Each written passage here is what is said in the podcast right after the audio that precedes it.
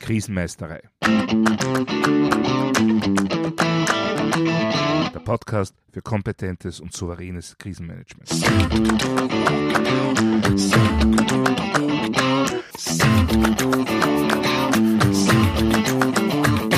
Hallo, ich bin Thomas Prinz von krisenmeisterei.at. Ich helfe Verantwortlichen, Krisen souverän und kompetent zu meistern, damit diese nicht zu ihrer persönlichen Tragödie werden. Heute geht es um meine Top 5 der wichtigsten Eigenschaften von Krisenmanagerinnen und Krisenmanagern. Wobei ich gleich zwei Dinge vorausschicken muss. Nummer eins, es geht um Eigenschaften, die über die Basisvoraussetzungen, also ausreichender Sachverstand, Ausbildung und Erfahrung hinausgehen. Und zweitens, das ist eine rein subjektive Reihung aufgrund meiner persönlichen Erfahrungen. Und das heißt nicht, dass andere Eigenschaften unwichtig wären. Aber um den Rahmen einer Podcast-Episode nicht zu sprengen, habe ich meine Top 5 herausgeholt. Ja, wie alle Hörerinnen und Hörer meines Podcasts sicher schon längst bemerkt haben, halte ich die zwischenmenschliche Ebene nicht nur, aber gerade im Krisenmanagement für besonders wichtig. Denn Krise bedeutet Unsicherheit, Stress, vielleicht sogar Angst oder gar Panik. Das alles sind menschliche Emotionen. Denen kann ich nicht nur mit Checklisten und sachlichen Notfallplänen, also ausschließlich auf der kognitiven Ebene begegnen. Das heißt nicht, dass man das nicht braucht. Im Gegenteil, umfangreiche kognitive Fähigkeiten und Vorbereitungen helfen massiv, Emotionen in den Griff zu bekommen. Aber wenn jemand Angst hat, dann will sie oder er nicht einfach nur eine ausgedruckte Checkliste in die Hand gedrückt bekommen. Zuerst will man mit seinen Ängsten angenommen und akzeptiert werden. Und dann kann es natürlich sehr helfen, so eine Checkliste zu bekommen, aber als Unterstützung bei der Bewältigung und nicht zum Wegwischen sämtlicher Befindlichkeiten. Daher ist für mich emotionale Intelligenz die wichtigste Eigenschaft von Krisenmanagerinnen und Krisenmanagern. Oft hat man ja den Eindruck, dass genau das Gegenteil gesucht wird, dass extra Menschen mit dem Bewältigen von, von Krisen beauftragt werden, die besonders wenig Augenmerk auf Emotionen legen. Sowohl auf die eigenen als auch ganz besonders auf die anderer Menschen. Ja, und tatsächlich führt das mitunter zum Beispiel in finanziellen Krisen auch zu beachtlichen Erfolgen. Da sind die Probleme mitunter dadurch entstanden, dass zu sehr auf jegliche Befindlichkeit eingegangen worden ist. Dem wird dann oft durch das gegenteilige Extrem entgegengewirkt. Letztendlich führt das dann meist auch zu starken personellen Veränderungen. So überlebt das Unternehmen an sich, verändert sich gleichzeitig aber auch sehr nachhaltig. Ob das nun gut oder schlecht ist, das überlasse ich natürlich der individuellen Bewertung. Für Krisen nach disruptiven Ereignissen halte ich so eine Vorgehensweise für, sagen wir mal, eher ungünstig. In solchen Situationen gehen die Emotionen meist ordentlich hoch. Nicht verwunderlich, wenn plötzlich wichtige Voraussetzungen für das Wirken eines Unternehmens, einer Organisation oder Behörde wegbrechen, wenn plötzlich die Existenz gefährdet ist. Ignoriert man nun diese Emotionen, dann ignoriert man einen wesentlichen Teil der Gesamtlage.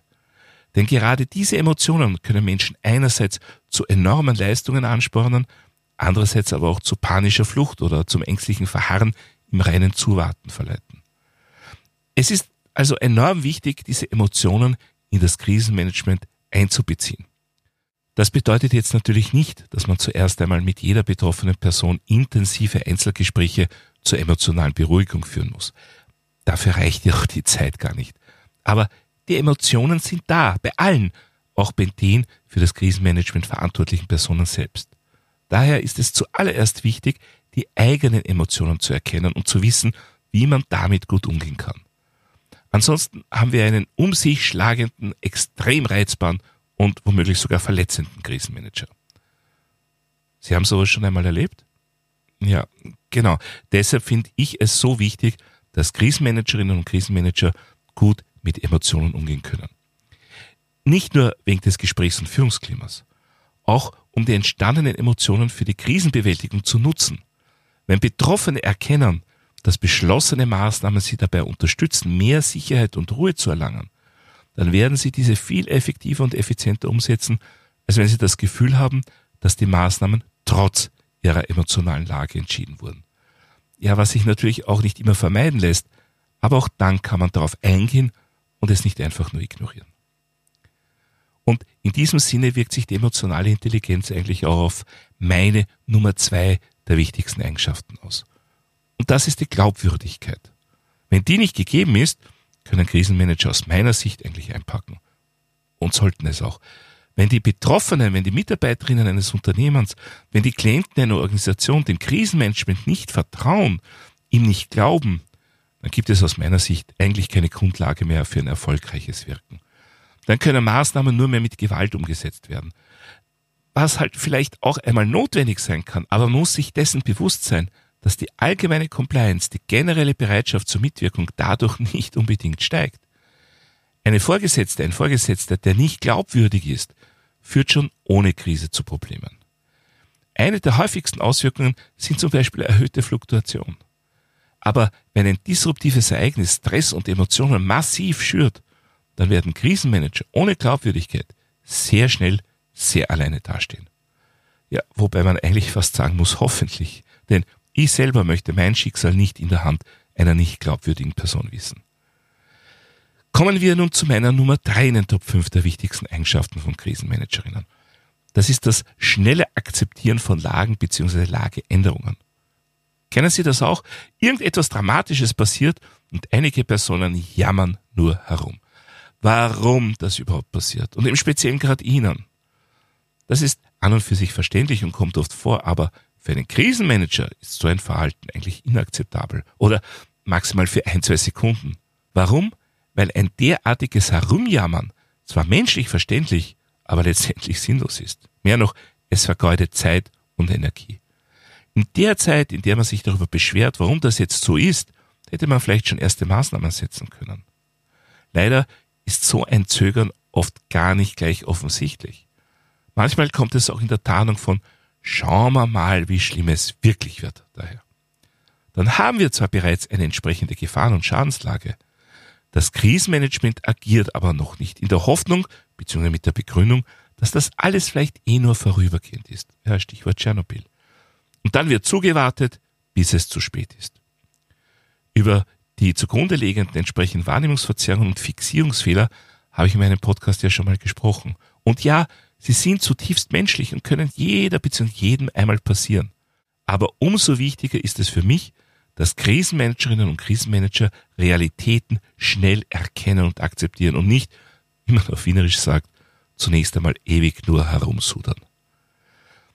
Ja, aber dieses Akzeptieren alleine nützt natürlich noch nichts. Das tut auch jemand, der meint, man kann ohnehin nichts ändern. Von Verantwortlichen im Krisenmanagement erwarten wir jedoch, dass so rasch wie möglich die richtigen Maßnahmen gesetzt werden. Dafür braucht es natürlich zuerst die richtigen Prioritäten. Und das ist auch gleich meine Nummer vier in diesem Top 5. Die wichtigsten Lageelemente bzw. Themen identifizieren und entsprechende Prioritäten setzen. Denn Krisen sind für gewöhnlich ziemlich komplex, aber Komplexität mit Komplexität zu bekämpfen, ja, das wäre vielleicht einmal ein spannender Versuch, aber ich würde es nicht im echten Leben machen. Da gilt nun einmal, möglichst einfach bleiben, Komplexität so weit wie möglich und vertretbar reduzieren. Und genau darum geht es hier. Was in so einer komplexen Krisensituation ist wirklich wichtig? Wo kann und sollte man zuerst ansetzen? Wenn eine Krisenmanagerin, ein Krisenmanager dafür einen guten, geschulten und erfahrenen Blick hat, dann ist schon wahnsinnig viel gewonnen. Denn das ist die Basis dafür, dass das gesamte Krisenteam, der gesamte Krisenstab in der kürzestmöglichen Zeit die effektivsten und effizientesten Maßnahmen ausarbeiten kann. Dafür ist aber noch die letzte meiner Top 5 Eigenschaften notwendig. Und das ist ein guter Führungsstil. Wobei der nach meiner Überzeugung dann gut ist, wenn er auf das Team und die jeweilige Situation angepasst ist.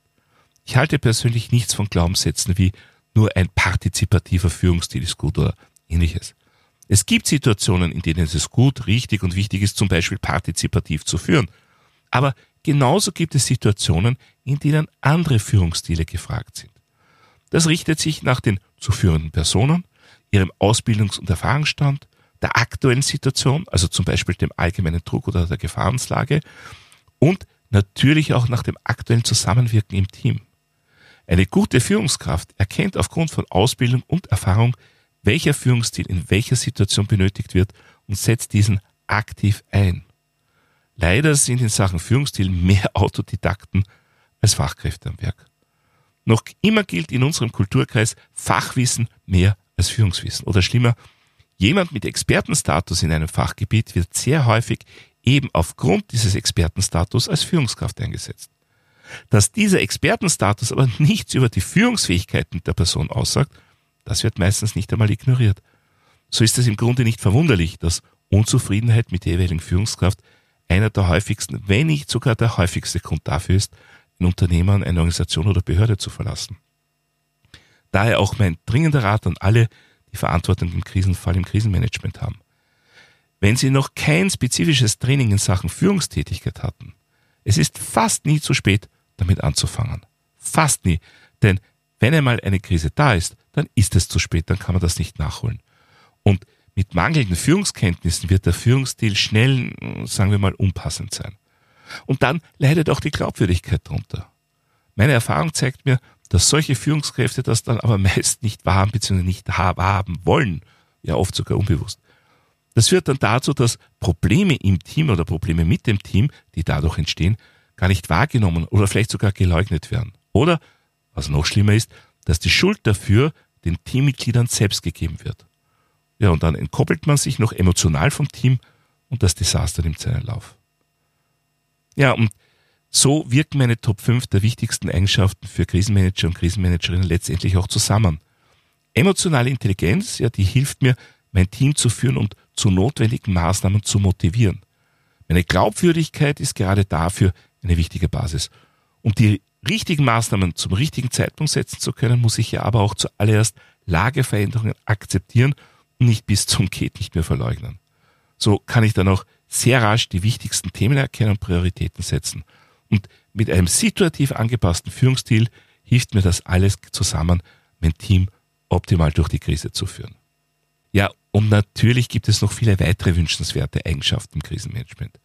Aber diese fünf sind nach meiner Erfahrung aus meiner Sicht besonders wichtig und erstrebenswert.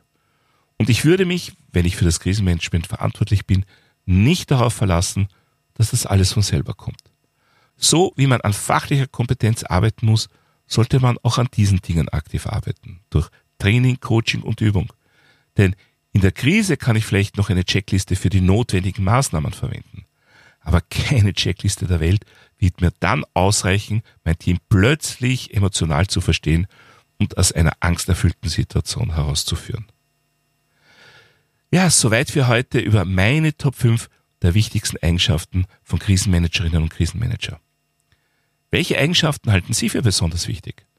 Schreiben Sie mir doch ein E-Mail an podcast.krisenmeisterei.at oder noch besser, schicken Sie mir doch eine Sprachnachricht via memo.fm-krisenmeisterei. Ich freue mich schon sehr auf Ihre Anregungen und Ihre Erfahrungen. Darüber hinaus können Sie mich auch über meine Website www.krisenmeisterei.at kontaktieren. Dort finden Sie auch, wie immer, Shownotes und weitere wertvolle Infos zum Thema Krisenmanagement. Ich würde mich auch freuen, wenn Sie meinen Newsletter abonnieren bzw. mein E-Book runterladen. Außerdem können Sie sich für eine meiner Online-Schulungen anmelden. Und falls Sie es noch nicht getan haben, vergessen Sie nicht, den Podcast gleich zu abonnieren. Dann versäumen Sie auch in Zukunft keine Folge. Das war's für heute. Ich bin Thomas Prinz von krisenmeistere.at. Vielen Dank fürs Zuhören und auf Wiedermeistern bei der nächsten Folge.